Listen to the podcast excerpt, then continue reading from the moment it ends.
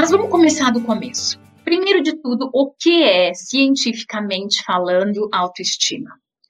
Autoestima tem a ver com o valor que nós atribuímos a nós mesmos, ou seja, o apreço, o gosto, o quanto a gente se aprecia, o quanto a gente gosta. Eu achei muito interessante, alguns autores falam sobre o gostar de estar, ou seja, o gostar de estar aonde?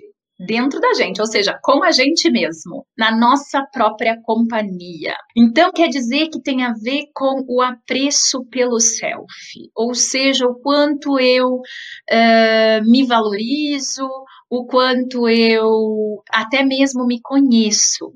Porque a autoestima é uma parte do autoconceito, ou seja, de como nós nos conceituamos, como nós nos definimos.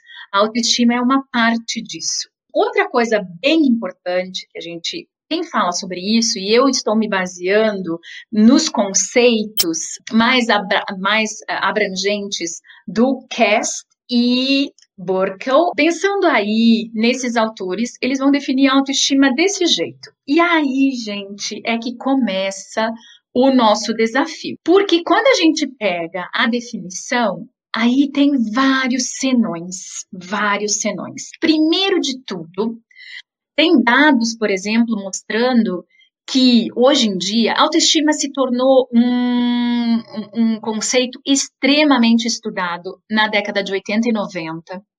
Depois, na, nos, nos, primeiros anos dos anos 2000, ele deu uma decaída um pouco. Um, e no início dos anos de 2010, é, dados começaram a mostrar que talvez a gente se direcionou de uma forma um pouco errônea, às vezes, para a autoestima. Talvez a gente não olhou suficientemente, sabe, para a complexidade do conceito. E que as pessoas acabaram muito com aquela ideia de você pode ser o que você quiser e perdendo um pouco o conceito em si. Porque o conceito em si de autoestima, ele fala sobre aceitação de quem a gente é. E não só as coisas legais, ou seja, não só uma ufanação, ufanação ou um super elogio da nossa, da nossa, das nossas qualidades, sabe?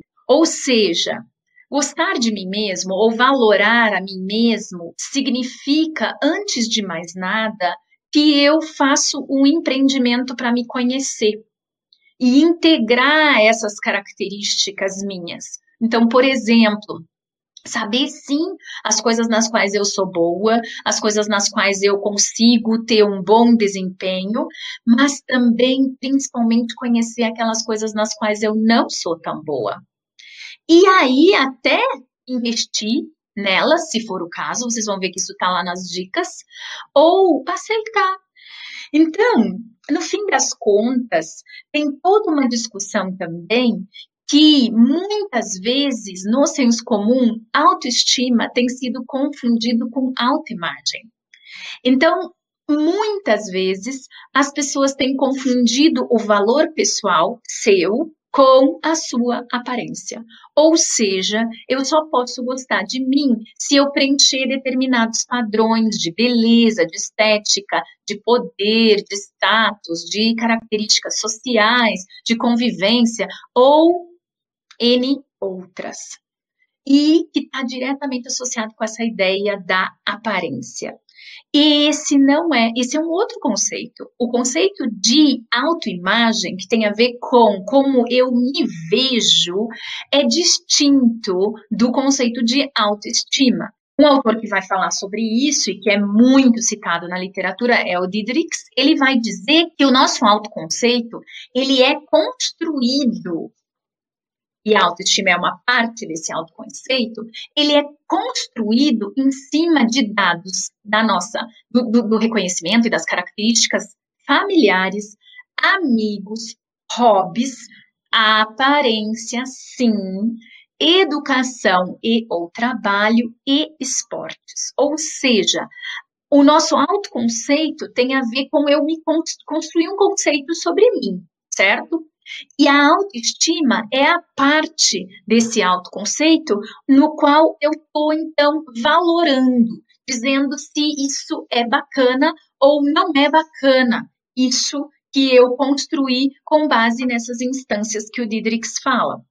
Isso é muito interessante, vocês percebem? Porque, por exemplo, então quer dizer que quando nós, como sociedade, focamos excessivamente em uma dessas instâncias, por exemplo, aparência física, que é um dos pilares, sim, a gente acaba associando a nossa autoestima a uma parte, uma das partes do, do que constrói a minha, a minha avaliação, a minha a minha característica, as minhas características.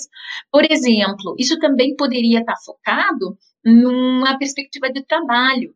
Se nós tivermos, por exemplo, pacientes, ou no nosso caso, ou conhecidos, que estão sistematicamente avaliando o seu valor pessoal com base no, na sua performance de trabalho, por exemplo, isso também é parcial. Então, nós também teríamos aí o desenvolvimento de uma autoestima que não é global, ou seja, que não é saudável, porque ela não é desenvolvida com base em todos os pilares que constroem o autoconceito. A autoestima preocupante é sempre a autoestima baixa. A autoestima saudável ela não é aquela pessoa que se ufana, sabe? Aquela pessoa que se acha. Ela não tá na categoria da autoestima alta demais. Por quê? Porque, na verdade, ela tem um problema. Ela tem o problema de que ela não consegue enxergar os próprios defeitos. Porque se nós passamos a nos colocar acima das outras pessoas, isso não significa que a nossa autoestima está bem. Vocês vão descobrir que essa é uma estratégia bastante comum das pessoas que têm baixa autoestima. A necessidade de se colocar ou de parecer melhor do que as outras pessoas.